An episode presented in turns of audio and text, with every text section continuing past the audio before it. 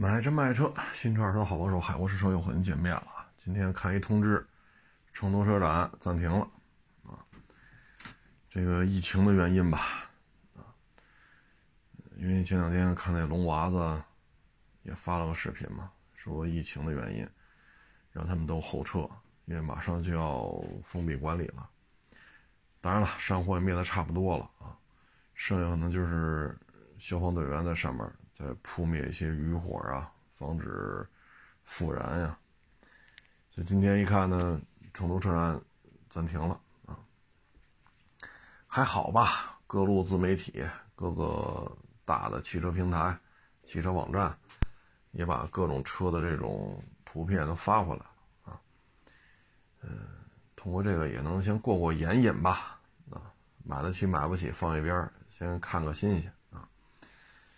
这个之前咱就说嘛，就有别的这个平台啊，让我去其他城市去做直播去。我当时就说嘛，隔离的费用怎么算？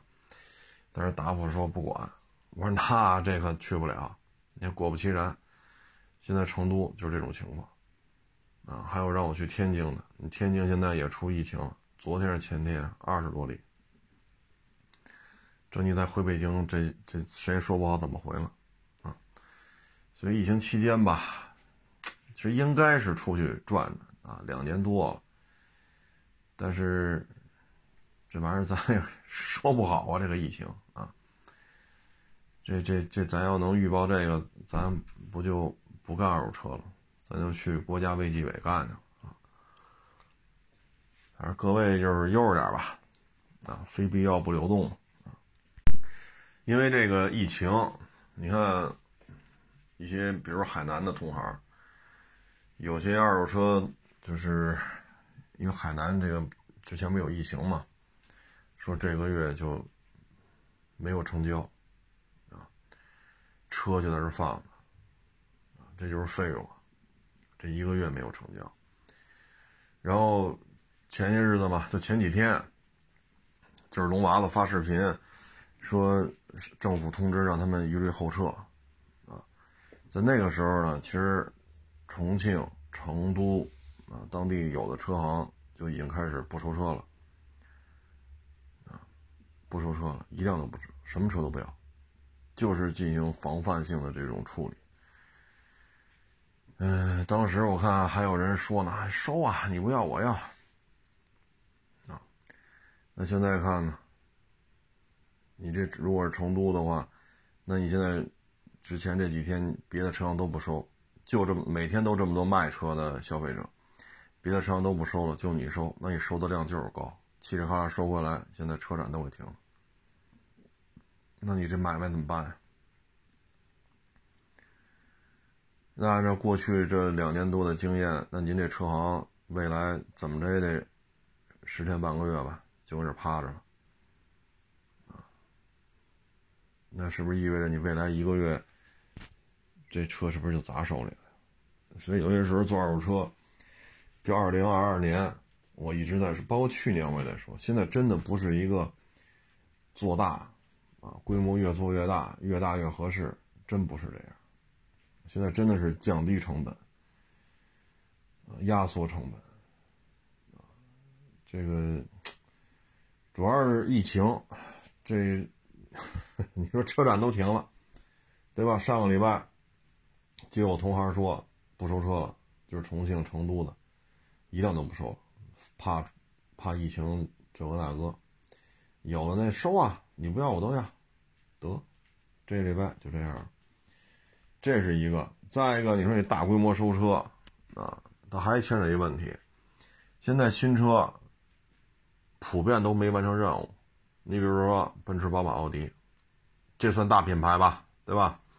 丰田、大众、本田，这也算大品牌吧？咱都不说那个三四线的小品牌了，咱就说这大品牌，奔驰、宝马、奥迪，这算大的一线，绝对的一线。丰田、大众、本田都没完成任务，而且差的不是一点半点。前六个月销售比去年前六个月销售额下降了二十个点、三十个点，甚至还有接近四十个点那怎么办？现在已经。这个马上就到九月一号了啊，因为孩子们马上就开学了，啊，九、十、十一、十二，就剩四个月了。你能不能把今年的业绩弄得好看一点？就这四个月，那下来，接下来是不是就是大规模折扣啊？那你现在新车你怎么准新车你怎么做？准新车可怎么做？现在这很头疼这事儿。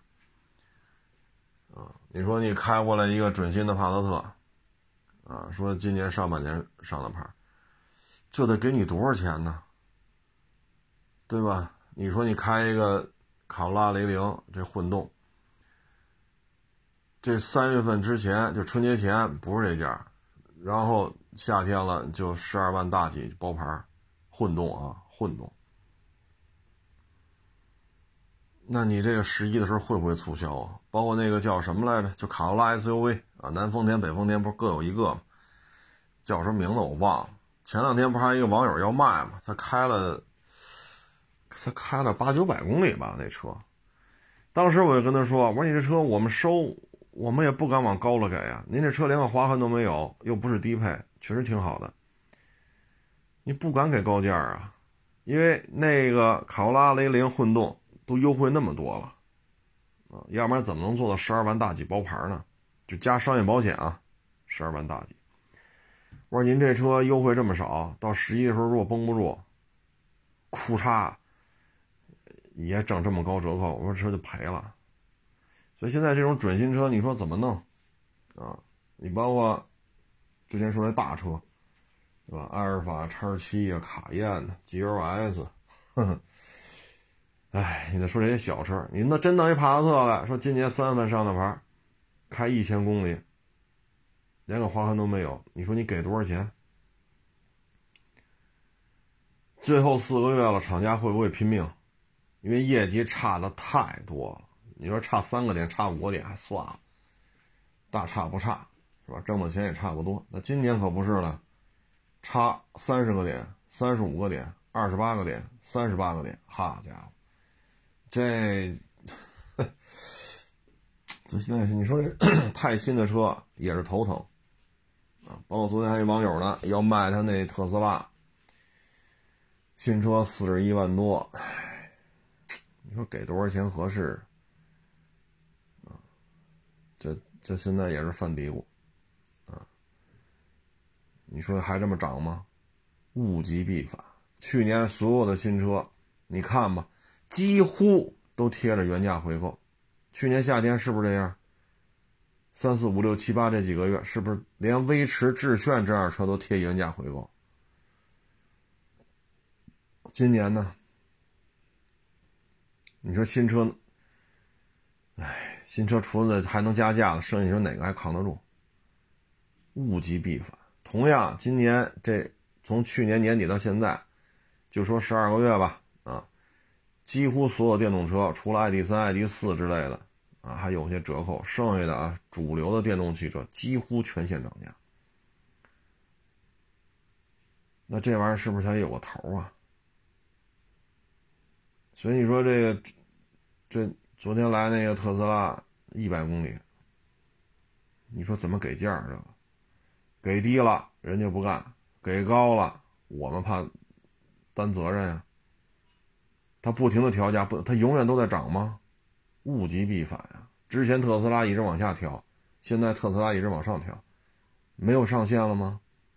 它库嚓往下调怎么办呢？所以现在太准新的车不好弄啊！这就是现在车行难做的地方。第一，会不会说一有疫情又静默、封闭啊、隔离，会不会？谁也说不清楚。新车的价格会不会波动？这东西咱也说不清楚啊。所以现在二手车行就是扩大经营的，玩命收车的，摆一堆车的，一天要收多少多少辆，这可不是挣钱的一个好的一个现象啊。市场的变化呀，真的是没有什么什么教科书是吧？我说咱学数学，告诉你了，三加三就得六。你再遇见三加三，你就你就知道答案了，就是六，记住就行了。三乘三就得九，啊。但二手车没有这种公式啊，这种行情的这种变化呀，真是说不清道不明的啊。所以今年呢，觉得做大、扩张规模，真的不是一个好现象。可能很多网友看短视频吧，就是觉得热闹、气派，啊，气势恢宏，啊，你看着高兴，你看着高兴，你投钱吗？你一分钱不掏，你也就是看看，所以你就是完全从视觉感受上去看，真让你投钱，你把这账好好算了，啊，你也就不这么干了。哦，之前不有网友上我店里来聊聊，啊，是给某北京的一个大车行说投点资，是不是？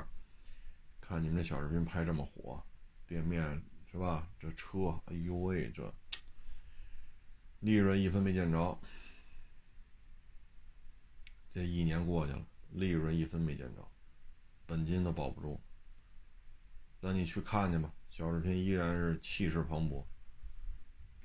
那修收车小视频，左一条右一条的，气宇轩昂的，所以你说这事儿吧，就是外行看热闹。我还是那句话，就现在这种形式，它不适合扩大经营。你像北京为例，说不光是新车呀，啊，说疫情不光是这个。你车辆，你说你用电子标，车辆的移动就严重受限。人家买家来说，出去试试去，动不了。你就从这个车位开到那个车位，那个车位开到车，开到这个车位，你只能这么开。你知道的，这是规定，不是我定的，不是市场定的，是上边定。不知道的，以为我们下套，陷害消费者。对吧？尤其是大车，好家伙，你不是弄一红山，这车位倒出来开那车，那车位倒出来开，人家讲话，你这是什么意思？这车剐了蹭了，我还走不了了？那不是我们要怎么着？这这这，但人不知道，以为我们这帮卖二手车的就是下套坑人家，对吧？然后就是这个成本的问题，你现在这种政策之下，成本都增加了。小车还好办，十万八万的，你这上百万的呢？呵呵。哎，你看 G 六三，去年的这还喊三百三十多，哎，现在这种规定，这台车三百三十多，你肯定是卖不出去的，那你得交一万多的税。所以你这两边一弄，整个这个？咱们之前也说过啊，没有任何一个行业的振兴啊，或者走向复苏，是通过限制车辆的移动以及增加成本来实现振兴。所以现在你说，为什么有些网友来了一看，怎么这市场里死气沉沉的？我说就这样，就这样。那之前呢，因为退房租不给退，那那多少人跟那闹啊？就这你还指着你还你还指着这个行业能挣钱，还说再跟你爹你妈要个一两百万，自己开个开个车行。你小视频看到的都是小视频上的东西，实际上是这样吗？所以这个现在这个就是这么一个低谷期啊，就这么一个低谷期。当然了，还有这个吹鼓手啊，还天天说呢，这么做好，这么做规范，它规范体现在哪儿了？该卖十五车的还是卖十五车呀？你加零点五，它不是也卖十五车吗？你不加零点五，它也卖十五车，你规范在哪儿了？说车不车不让动，那更好了。有些十五车就怕你开，你开觉着不对劲，那现在你开不了了。你从这个车位到那车位，那车位到这车。所以吹鼓手写的东西就是吹鼓手写的，因为他要指着这个领工资，啊，所以实际的行业的经营就是这么一个现状，啊，就是这么一个现状，所以这个就是相对而言，这是一个比较困难的时候，啊，这是一个比较困难的时候，包括本身客流量大幅度下降，啊，一个偌大的二手车市场。你往那个里边那个道路内部道路，你站在十字路口，东南西北四个方向，经常会出现你转一圈，一个活人没有，一个活人没有，除了你自己跟那站着，偶尔看见的，呵，这是送盒饭的，那是过户的，这是谁家那伙计，这是那家车行的老板，全是在这干活的。所以现在就是一个相对比较困难的时候，啊，这事儿吧，反正，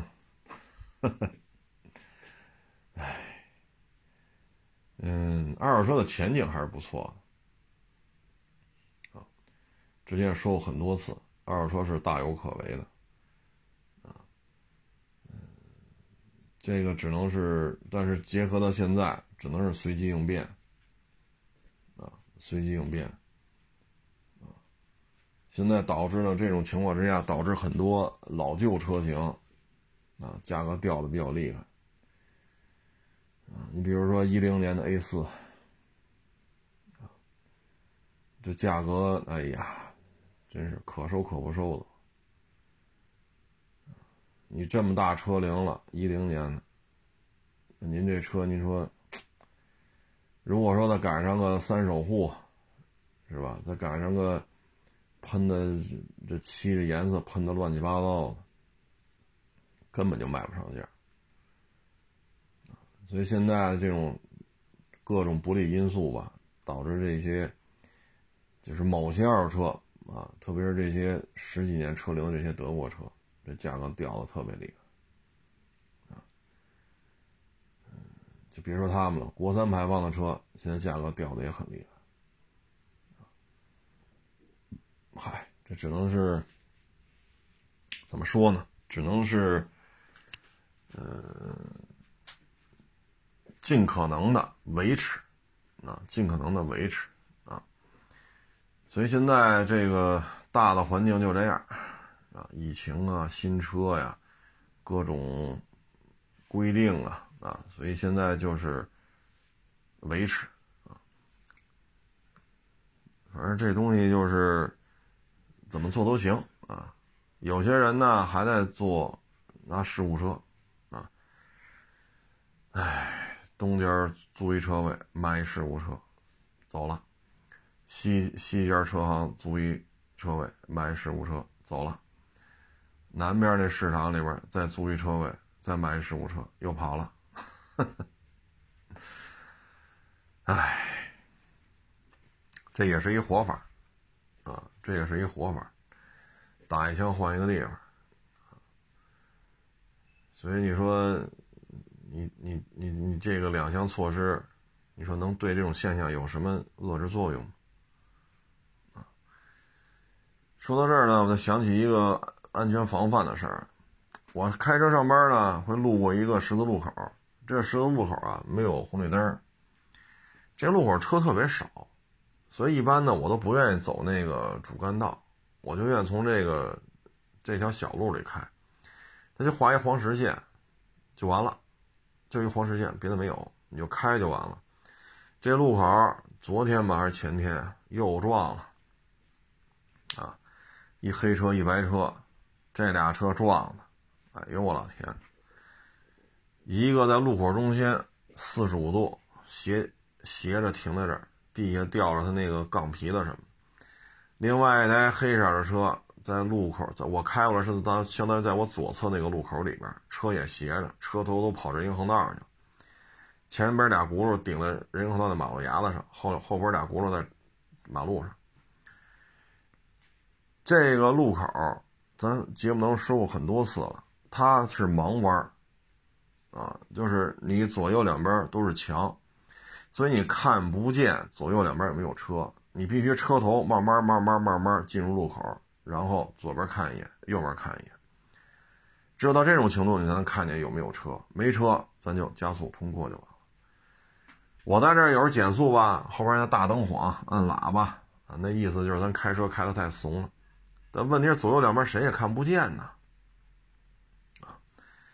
之前咱就说过，就是这路口一公交车和一个小车，那小车什么车我都忘了啊，反正就当时也是撞上了。那公交车多大坨啊？啊，您这小车一撞，弹出去了，当时地下躺一个嘛。你这受伤受的比较重了，啊，已经躺地了，是死是活我也记不住，反正原来节目当中说过，他没有这个防范意识，啊，基本就是大爷我开车出来了，这路口就是我的，我就有路权，但是你两边是吧？你要说绿灯也行，啊，他没有红绿灯，这个路口四个方向从哪个方向进入路口都是盲弯。这又怼上了，啊，撞的他们，撞的反正俩车那姿态，看那意思是顶的不轻，啊，顶的是不轻，地还有保险杠碎渣子什么的，所以遇到这种盲弯啊，一定要注意，啊，你不能因为说你过十次，十次就你一辆车，那第十一次你还这么踩着油门过，那有可能就搁这儿了。你像我现在开车开的并不多，啊，坐地铁的时候多，那就这个还时不时看见在这儿出现这种车祸呢，撞的这么厉害。上次那公交车那个，那那都躺地下一个了，所以这个遇到这种左右情况不明的，啊，一定要减速。它就是有红绿灯，它就说你这个方向是绿灯，进入路口前，啊。你也要带着刹车，最起码看监控的时候，他不能把这句话搁在你脑袋上。哪句话呢？进入路口未减速，或者说通过十字路口未减速，这句话你搁不到我脑袋上。为什么呀？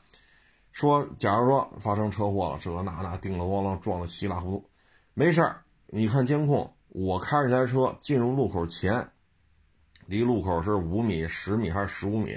我刹车灯是亮着的，我一直带着刹车灯进入的路口，你不能说我没有减速进入路口，对吧？像有红绿灯了，那肯定有人行横道线，那我在离横道线还有个五米、十米还是多少米，我也踩着刹车灯了。我遇到人行横道，我减速了，进入路口我也减速，所以这句话你不能放在我脑袋上啊！所以这个各位一定要有这个意识，但是说了也白说。你看这路口，这我还开车开的少呢。我要开车多呢，我估计看到的事故就更多，所以这个，哎，只能是大家自己安全的这种意识，只能是靠自己了，啊，我说半天也没用，他该撞还是撞，啊，然后就是昨天吧，昨天开车回来。也也挺有意思的，也是在北五环吧，地上是实线，啊，实线呢，为什么会有实线呢？是因为旁边有匝道并上来的车，啊，所以五环这三条主路都是实线，就是我这条车道和外边的车道是实线，啊，我里边是虚线，是这个意思，就防止你一上匝道的车猛的往里并。啊那前面是一白色的英菲尼迪 Q 五零啊，车牌号，就说后两位吧，P 七啊，就别说前面了。那小伙子呢，个儿不高啊，因为坐在车里能看出来，要往里并，就压着实线往里并。嗨，压爱压什么线压什么线，你并，我就没没补油，我一收油呢，我和前车距离它不就并进来了吗？我认为我这么做没有什么错误啊，对吧？你愿意压实线并就压吧，我也不举报你，是吧？我也不举报你，我也不别你，我也不拿油门顶上去怎么怎么着撞你，你就病就病了，人之常情啊。并过来吧，他那车嘣儿，相当于差不多四十度、三十五度，不是横在我前头了吗？斜过来，斜过来了，哎，我说怎么不动了呢？我就踩脚刹车。我这距离够啊，跟酱油不就进去了吗？他是相当于匝道上上的五五环嘛，啊，结果呢，那小伙子一看一脑袋卷毛，啊，个儿不高，一回头，张嘴这个那个啊，哈哈，哎呦喂，我说这，当然了，人家肯定说谢谢啊，我这么理解，谢谢你让我啊，但是看那眼神儿。呵呵，咱就，咱就不去过多解释了啊。嘿，我说这什么意思呢？对吧？我也没招你，没惹你，我在主路上，您是匝道上并上来的，咱们你要往里并，我也没补油，拉了点档子就让你并进来。因为车很多，大家车速都不快，十、十五、二十，就这么个车速，我就收了点油，收了油给你个位置，你并进来不就完了吗？嘣儿，斜到我先停这儿了。我说你这这小伙子这么聊天这就没意思了。当然了，我认为他是说谢谢我的啊啊，我我认为他没说我是傻逼啊。我说这，啪，然后就走吧，哎，就在我前面开，然后啪一把轮又并到左边去了，并到左边去之后，嘣儿，他左边那车道堵车了，堵车了呢，正好我们俩就肩并肩了，我就看看他。我一看这小伙子，个儿确实不高啊，拿一大张纸跟那吃呢，纸里边包着什么东西？一只手扶着轮，一只手吃。嚯！我说大兄弟可以啊，啊，单手扶轮还别来别去的。我也没说什么，就看他。他一看我看他，然后瞪了我一眼，把那纸呢往下一扔，一脚油门就窜出去了。然后前面有车，呱唧又又又一脚刹车。哎呦我老天！我说这，哎呀，我这小伙子，咱出来开车，真是颇有气势啊！啊，这车开的真是大开大合啊，真是 气势如虹啊！我这车这，哎，随他去吧啊！这只能说小伙子慢慢成长啊，只能说慢慢成长。反正买这车的呢，岁数不大的多，啊，岁数大的买 2.0T Q50 的占比不高，啊，年轻小伙子嘛，是吧？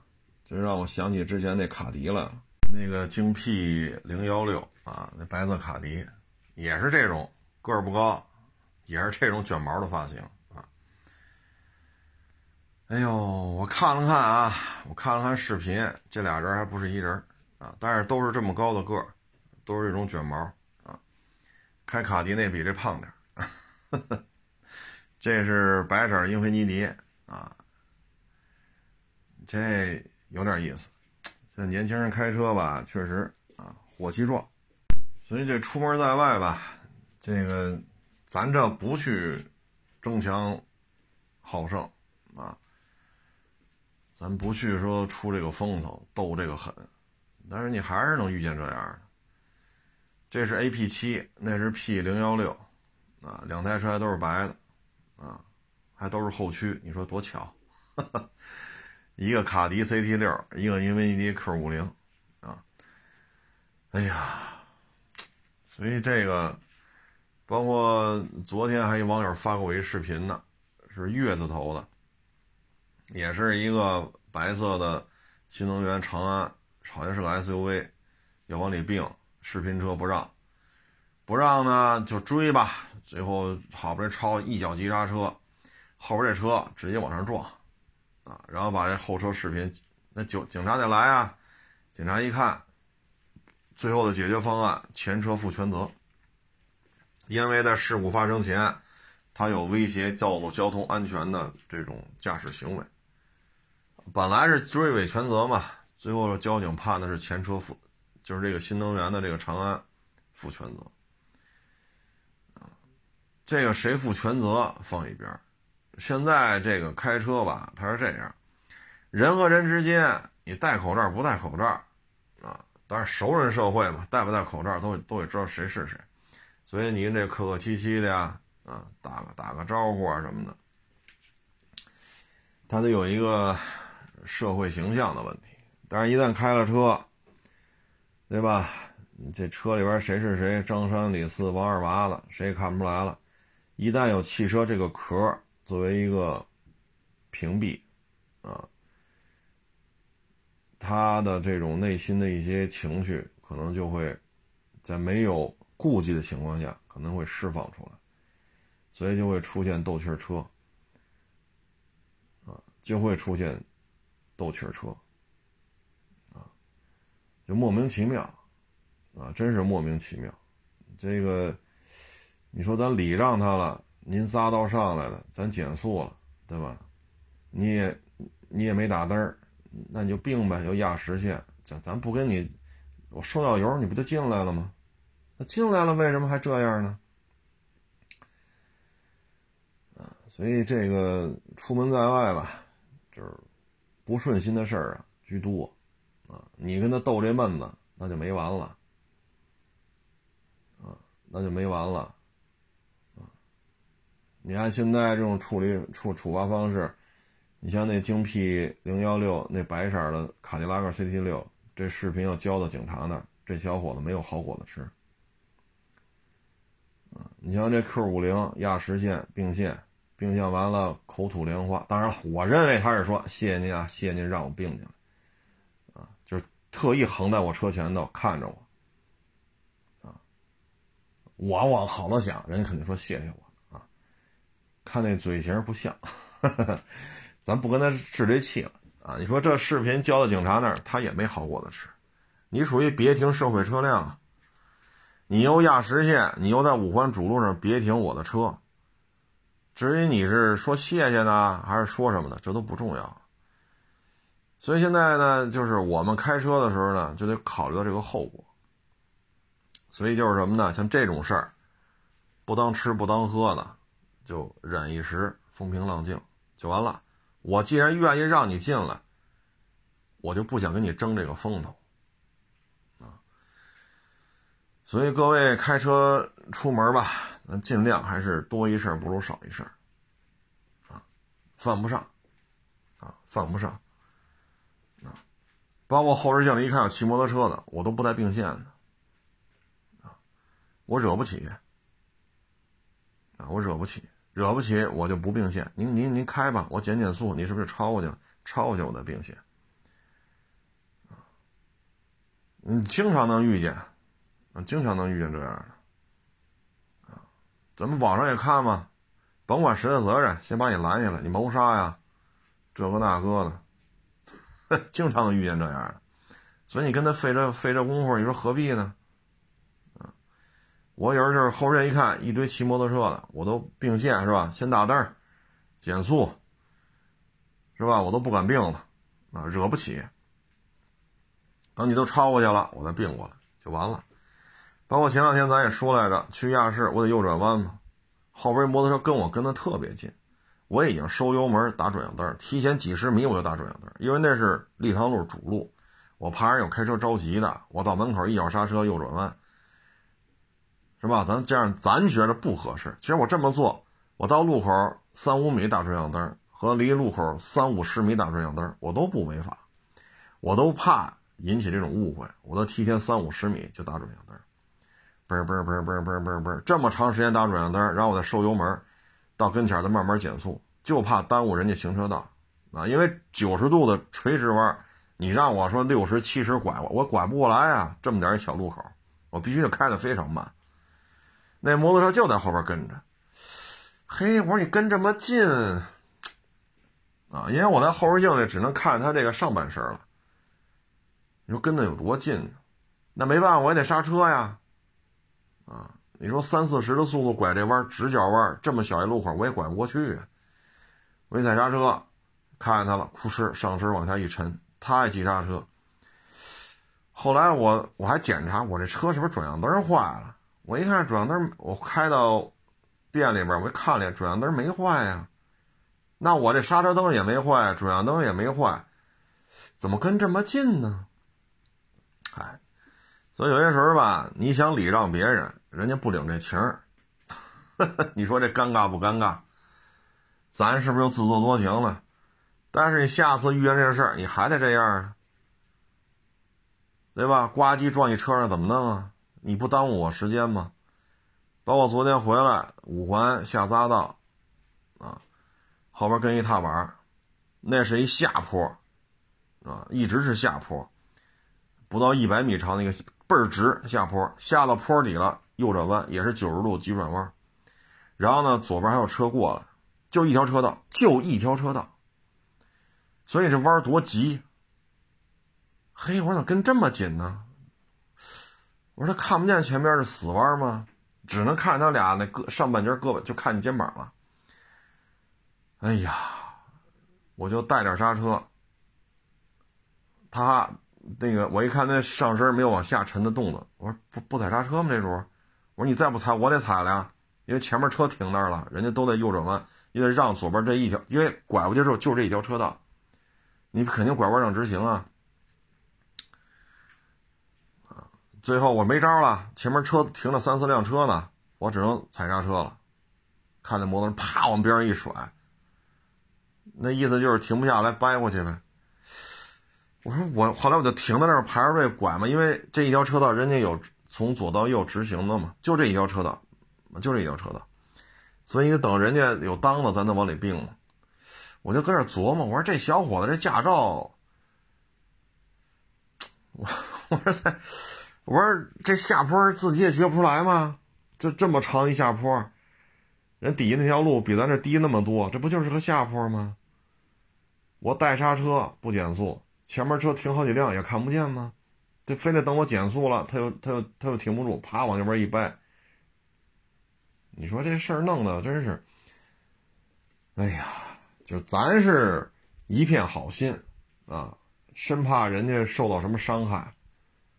你说这这，你说这个 A P 七这个白色英菲尼迪，你再看这几个骑摩托车的小伙子，我也不知道应该怎么礼让他们了，啊，我都担心他撞我这车上，弄得我都觉得自己车有问题了。回到店里又检查自己车，刹车灯没事儿啊，转向灯也没事儿啊，那他为什么还跟这么近呢？我拐过去了，他还直行。那你为什么贴在我右边呢？贴在我我这车后右边那个隔离带嘛，我去压实右转弯嘛，那不是铁栅栏隔开的隔离带，有几米宽的，中间种着树、花花草草什么，哎，理解不了啊。像我这还有点还算是有点意识，要体谅他人的这个出行安全。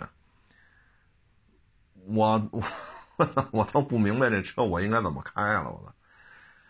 唉，所以有时候一想吧，坐地铁吧，啊，还是坐地铁吧。你弄得自己也是觉得莫名其妙啊。咱就不操心那个了。给大家分享一个案例吧，挺有意思的啊。新人呢结婚租一牢啊，有些地区呢他有这习惯，看见结婚的车队就得拦下来要钱。然后呢，这老太太上中间拦着这牢。要钱，要钱呢？这新人吧，觉着不愿意给，啊，不愿意给。结果呢，这个大妈就不干了，把这牢这小金人给撅折了。撅折了之后，这司机又下来了，说：“这个二十万，你得赔我钱。”这一下。大妈就说他坑人，这司机说这车老死，大几百万买的，啊，我身上一条这个金色的线，这一条线都值十万，就别说这么一个车标了。一听这个就要跑，啊，那这事儿怎么算呢？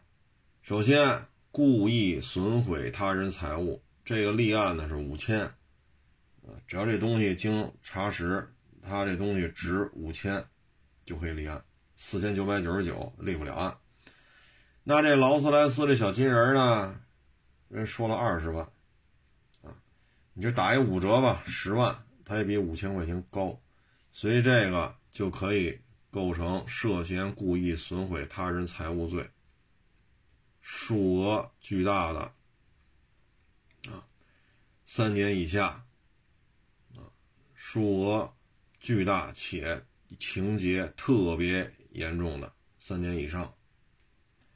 所以这个二十万啊，如果说人家劳斯莱斯四 S 店开出发票来了，小金人修一个，说十八万、二十万、二十二万，说这发票开出来了，得，那您这个，哎呀。你说算数额较大，算数额巨大呀？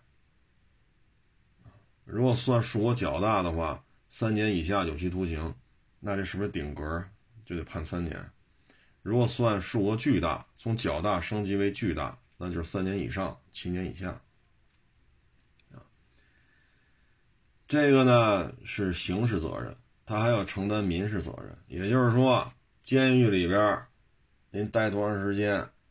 这是一条线另外一条线这张发票的金额你得照价赔偿，因为这不是人车主弄坏的，或者人车主跟你一起掰的，就是你自己掰的，啊，人证物证都在，所以这发票的金额说是十八万、二十万、二十二万，老太太给人钱，啊，那除了这个呢，他还一个还一个案由。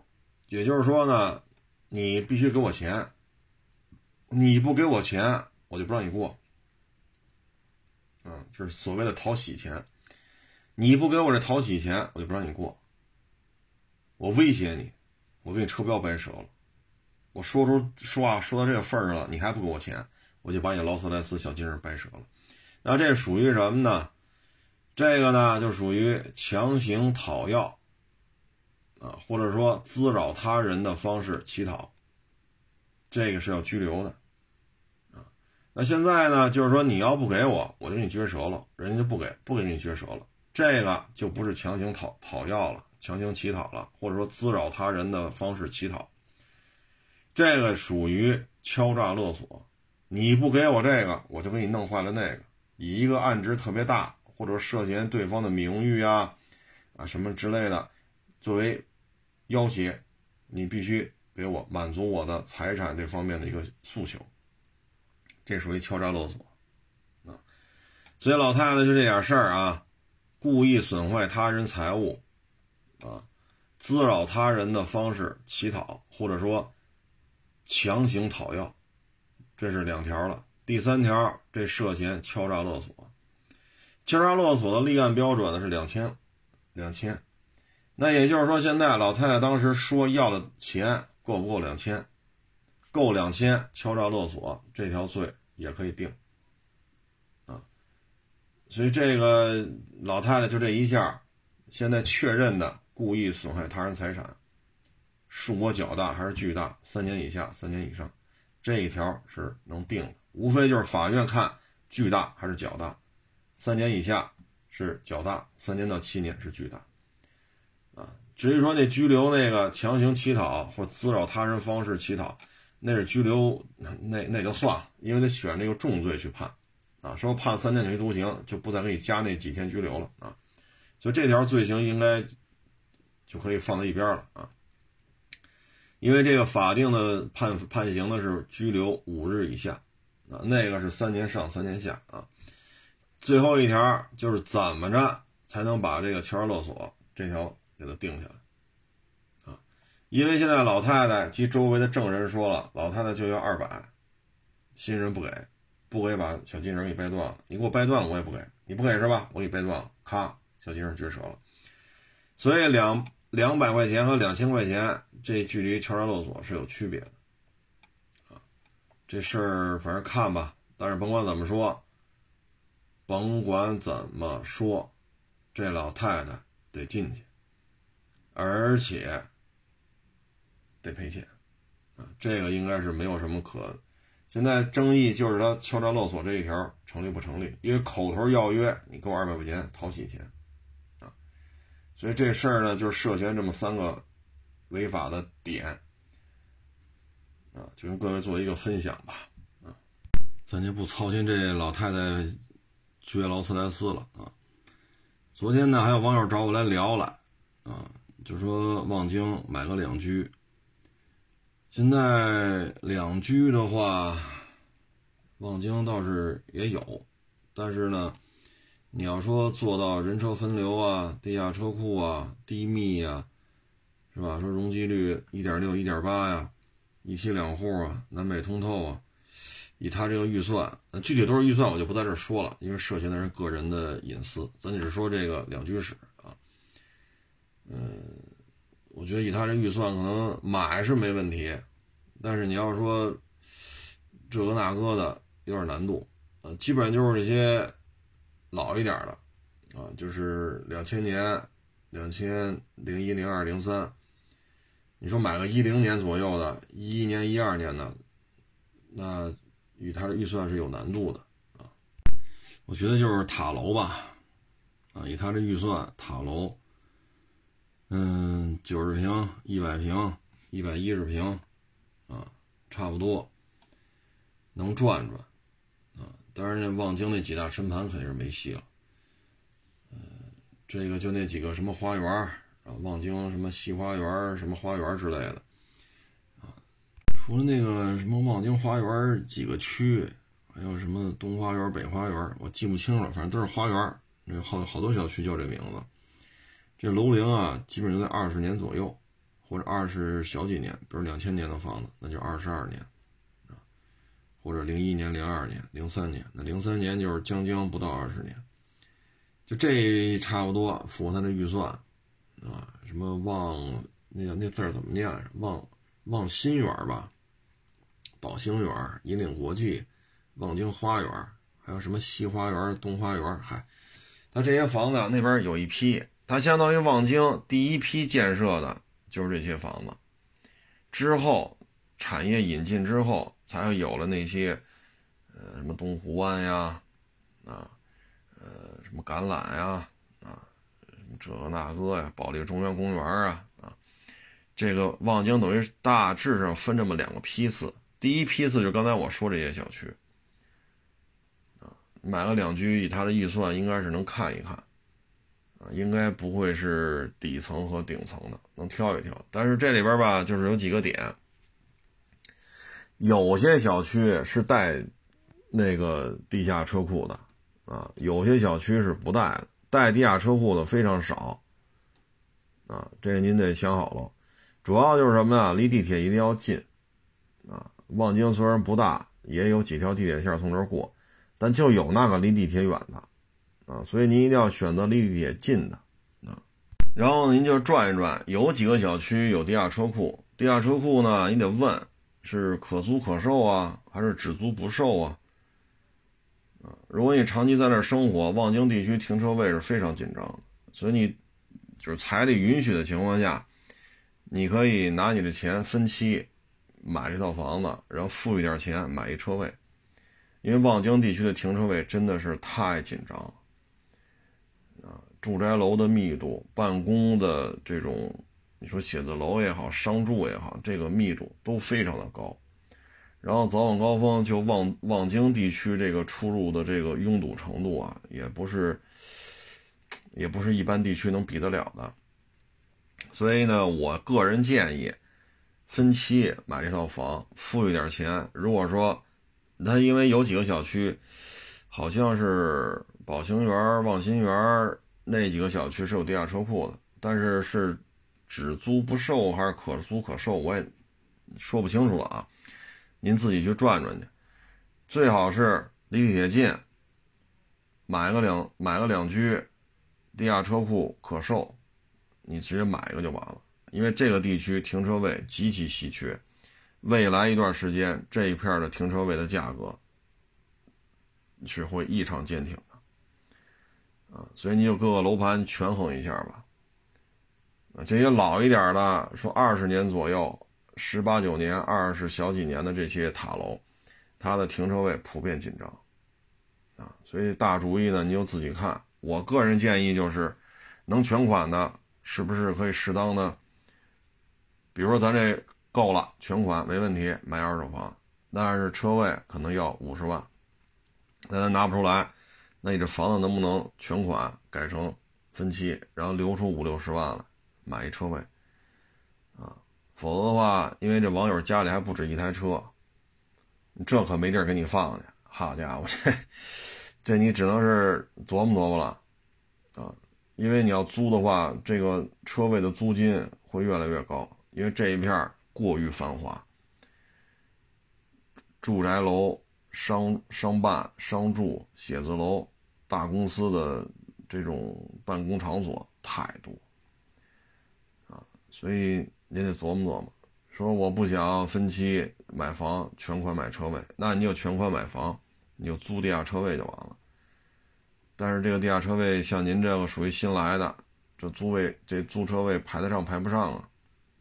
你排不上，比如说啊，咱就这么一瞎说啊，一千套房子，人有地下车库，三百个，那这显然不够租，那租谁呀？他也不卖，只租不售，那上物业排队去吧。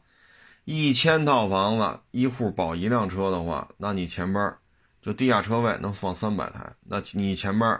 理论上讲，你前面还有六百九十九辆车排队等着地库的租户解约不交钱了退租，所以您排第七百号，您前面还有六百九十九辆车，因为地库里边还有三百辆。这小区一共一千套房子，您说您什么时候能排上吧？所以有些事儿吧，就是得想清楚啊。望京这个地方。哎呦，去过几次，去过去过几次。我对于老小区，我觉得位置啊、租金呀、生活配套啊都挺好的，可能就学区略微弱点，但是租金高，呃，直住一体。当然，前提是你得在这上班啊。生活配套这都没问题，地铁也好几条啊，所以您就是选地铁站边上有地下车位的，可租可售的话，最好买一个。然后找一个符合您这个预算的两居室，啊，我觉得问题不太大，八十来平，是吧？咱就别要太大了，说一百二十平两居，那咱就想的有点高了，那直接买三居得了。以咱这预算呢，就是七八十平的两居，我觉得以他这预算应该是富裕，你要是愿意贷款的话呢，不在乎车位，以他这个预算稍微再贷一点，在这些二十年左右房龄的。这个小区里边，您大概其能买到一个贷点款的话，就能买个三居了，呃，因为你牵着孩子以后，对吧？老人照顾孩子，你两居就不如三居方便了，啊，毕竟两口子都得上班，这孩子只能只能老人帮着你看呢，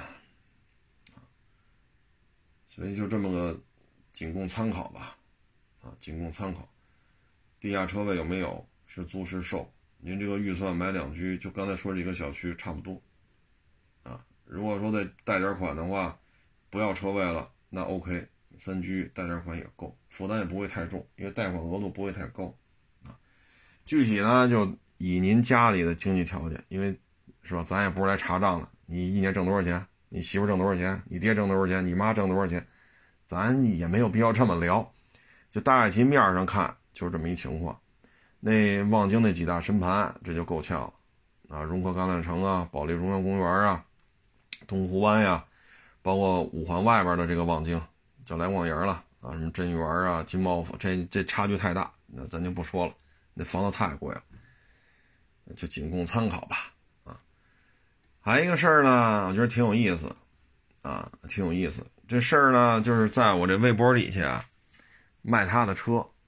每次呢，人就问啊，这车卖了还有吗？他就跑底下留言去，留言呢，一留完言还把他留言删了。这样的话呢，我这提示有人留言了，我点开一看，此评论不存在，不存在不存在吧，咱也就没当回事儿。过两天呢，那个网友一看他评论，又就给他回复，哎，那车多少钱？车况怎么样？他又回复怎么怎么的。嚯，我说这不太合适吧，对吧？您这个微博名字就叫什么什么二手车，你跑我们这个售车小视频底下来，左一条右一条卖你的车来，还发完就删除，发完就删除，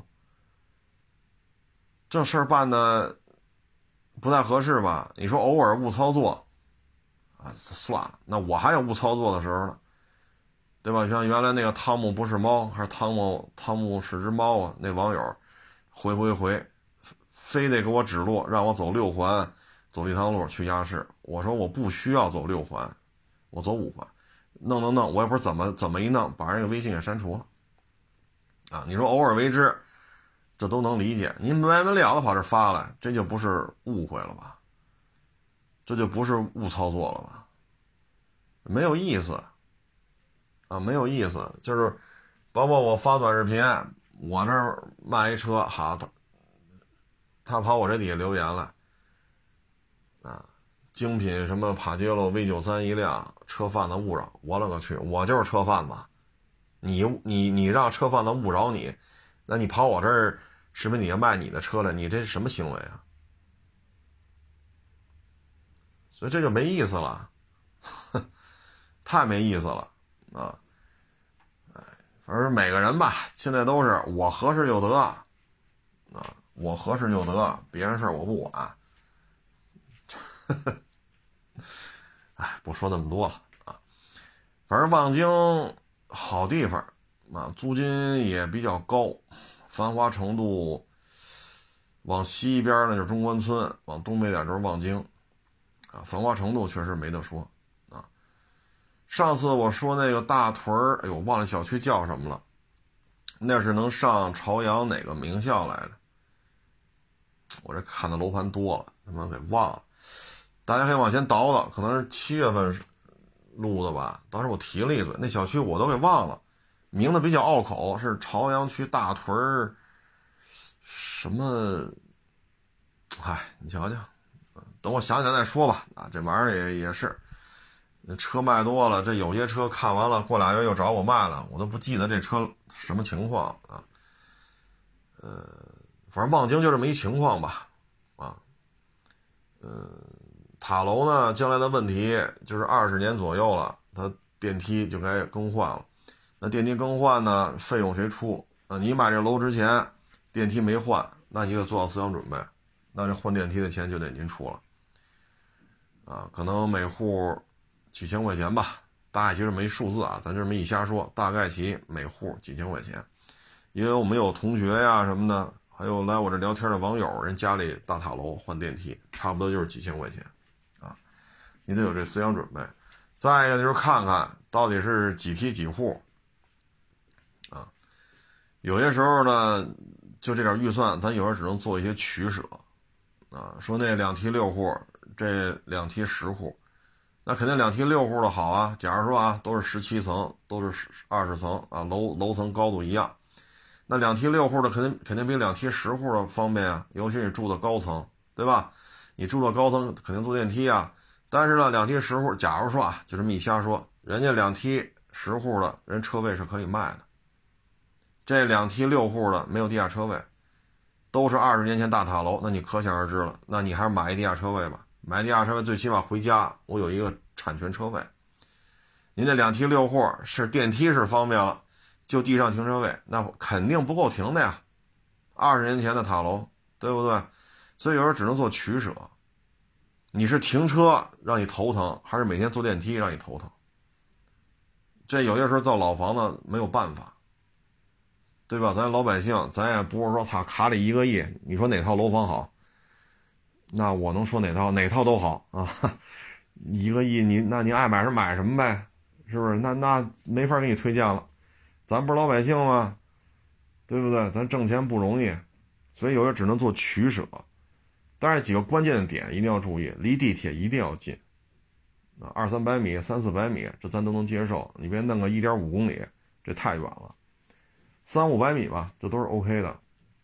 然后户型怎么着？两居室的话，你最起码得有两间房子冲南吧？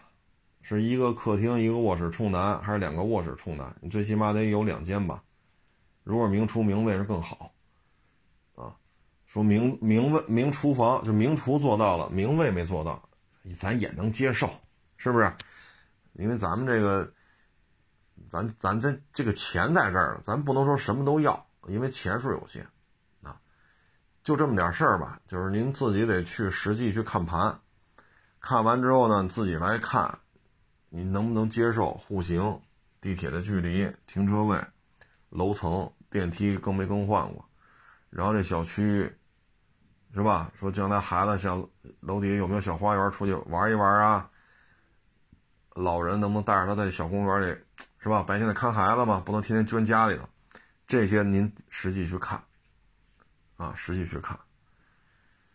嗯，大概其实没情况吧。望京那老小区可多了啊，可多。不是我就我刚才说这几个，您就是把这要求跟他当地的蓝中介和绿中介都说一下，让蓝中介、绿中介各自给你刷一批房源出来。你的总的价款是多少？车位是什么样的？地铁距离是多少？呃，是两间冲南，是一间冲南？啊，面积是多少？是七十平到八十？是八十到九十？还是七十五到八十五？也能给筛一下，筛完之后，你只能辛苦一下，自己去一个楼盘一个楼盘看，啊，这个挺麻烦的这件事儿。那边小区还是挺多的啊，我就是随便这么一说啊。行了，不多聊了啊，谢谢大家支持，谢谢捧场，欢迎关注我新浪微博海阔试车手。